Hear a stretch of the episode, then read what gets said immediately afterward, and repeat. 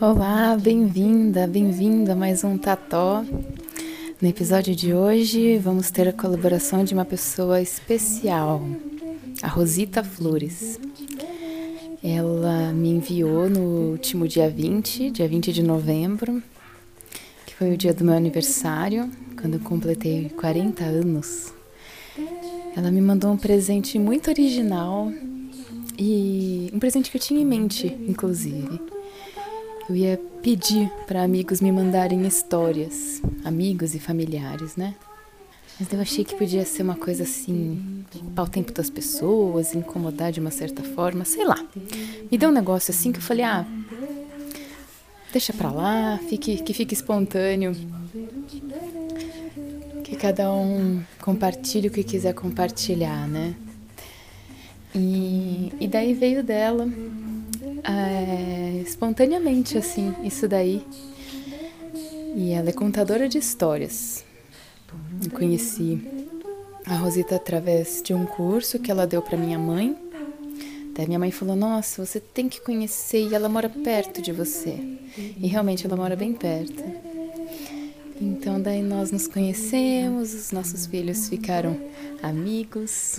O Joca, querido, uma criança muito meiga, foi super cuidadoso com a Antônia, atencioso. Aliás, também foi aniversário dos dois, bem pertinho do meu. Então esse episódio vai ser uma comemoração, uma celebração desses três aniversários, desses três nascimentos. E eu também vou incluir uma homenagem a Terezinha Rosatelli, uma senhora que fez a passagem, né, que faleceu dois dias antes do meu aniversário, é, que foi uma senhora muito especial na minha vida, que foi com quem eu morei quando eu me mudei aqui para São Paulo, quando eu vim fazer faculdade. Ela me acolheu, eu morei desde o primeiro dia de faculdade até eu conhecer o Rodrigo e resolver morar com ele. Então eu não me lembro exatamente quanto, quantos anos foram, mas acho que foi por volta de uns quase cinco anos, se eu não me engano. Devo ter ficado com ela. Por volta de cinco anos. Então, enfim, eu queria dedicar esse episódio a ela também. Bem, a Rosita me enviou uma história muito bonita e que ela se inspirou porque eu comentei nas minhas redes pessoais a minha questão, meu apaixonamento por raios. E realmente uma paixão assim que de longa data. Depois, quando eu joguei búzios e tudo mais, Lá no Maranhão, né, quando eu joguei Búzios com o pai Euclides, e ele me falou da presença de Yansan na minha vida, as coisas fizeram mais sentido, porque eu realmente achava muito. É, muito encantadora a coisa dos raios, assim. Por ter nascido na primavera, sempre tinha. Perto do meu aniversário, tinha sempre umas tempestades que ficava, ih, não vai dar pra fazer festa, né? Quando era criança, falava, ai meu Deus, não vai dar certo a festa. E daí abria um solão. E eu sempre gostei muito de tempestade.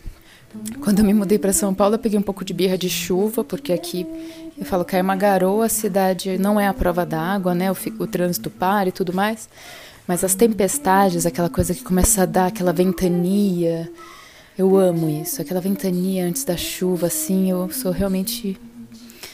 Fico encantada.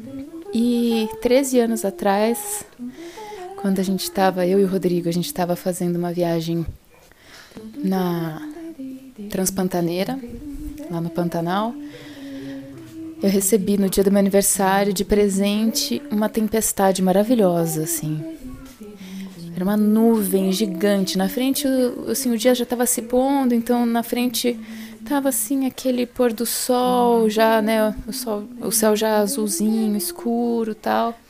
Ainda não muito escuro o céu, mas, né, aquele finzinho de tarde e atrás uma nuvem super escura, pesadíssima assim. Então, e cheia de raios, raios, raios. Foi a coisa mais maravilhosa, assim. Então, eu, eu contei esse episódio e a Rosita se inspirou nisso. Então, espero que vocês gostem da história, uma história bem bacana. E na voz da querida Rosita. No final eu vou passar um pouquinho do, dos serviços, dos contatos dela, né? Para vocês também procurarem saber mais sobre ela e sobre o trabalho dela. Então vamos lá? A Princesa, o Fogo e a Chuva. Um conto da tradição oral dos países da África Ocidental. Conta-se que certa vez houve um rei que tinha uma filha que era muito bonita. Conforme os anos iam passando, a princesa ia ficando cada vez mais bela. As pessoas dos povoados e das aldeias que faziam parte daquele reino estavam convencidos de que a princesa era a moça mais bonita do mundo. De modo que não faltavam pretendentes querendo a mão da princesa em casamento. Os dois primeiros que foram fazer o pedido foram o fogo e a chuva. Um dia a chuva foi escondida ver a princesa e lhe perguntou se ela queria se casar com ela. A princesa achou uma boa ideia. A chuva era poderosa. Graças à água da chuva era possível ter colheita farta e também a chuva era responsável por fazer crescer a grama que alimentava os rebanhos. Graças às águas que vinham do céu, eles tinham água para beber e também para banhar-se.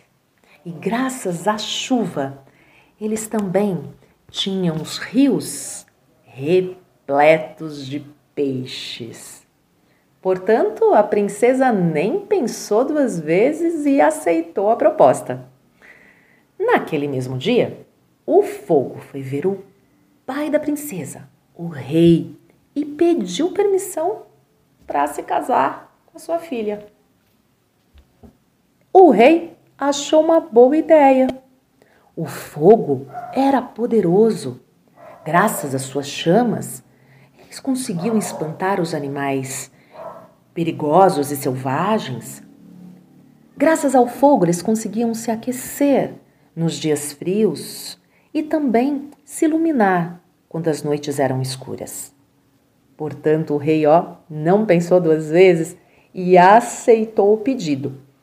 E então, assim que despachou o fogo, o rei mandou chamar a sua filha para que ele lhe contasse da sua decisão. Filha, prometi ao fogo que você se casará com ele. Ao que ela ficou muito espantada e respondeu de uma vez só: Mas com o fogo, meu pai, eu prometi hoje mesmo à chuva que me casaria com ela. Ai, que problema eles tinham ali agora. O rei então disse: Bom, o que faremos agora? E estamos presos entre duas promessas. Bom, aquele dia mesmo eles não sabiam o que fazer, não tinham ideia. E conforme os dias foram passando, o rei foi pensando em como poderia solucionar aquilo. Teve um dia que o fogo e a chuva foram visitar a princesa ao mesmo tempo. E quem apareceu para recepcioná-los foi o rei, que aproveitou para lhes dizer que já tinha decidido a data do casamento de sua filha. O fogo foi logo se apressando. O casamento comigo, né? Ao que a chuva não deixou por menos. O casamento comigo. Então o rei continuou: A minha filha, a princesa, vai se casar com quem vencer a corrida que eu vou organizar no dia do seu casamento. O rei disse apenas isso, sem mais detalhes, e despachou os dois. Conforme os dias foram passando e a data da celebração do casamento ia se aproximando, a expectativa de todos aumentava. E as pessoas todas já tinham até o seu favorito para aquela corrida. Algumas pessoas estavam convencidas de quem venceria só poderia ser o fogo. Outras estavam certas de quem ia vencer aquela corrida hum, seria a chuva. Ela ganharia. Pois bem, a princesa não disse nada para ninguém, mas para ela, dentro de seu coração já estava muito claro que não importava quem ganhasse a tal corrida organizada por seu pai, ela manteria sua promessa e só se casaria com a chuva. Eis que chega o tão aguardado dia do casamento e da corrida. E era um dia que estava ventando muito, ou seja, parece que vai ter vantagem para o fogo. O rei levantou a mão, fez um aceno e os tambores começaram a soar. Esse era o sinal para o início da corrida. Foi dada a largada e o fogo e a chuva começaram. O fogo, alimentado pelo vento, foi à frente, galgando vantagem. A chuva, por mais que se esforçasse, caía apenas algumas gotas do céu.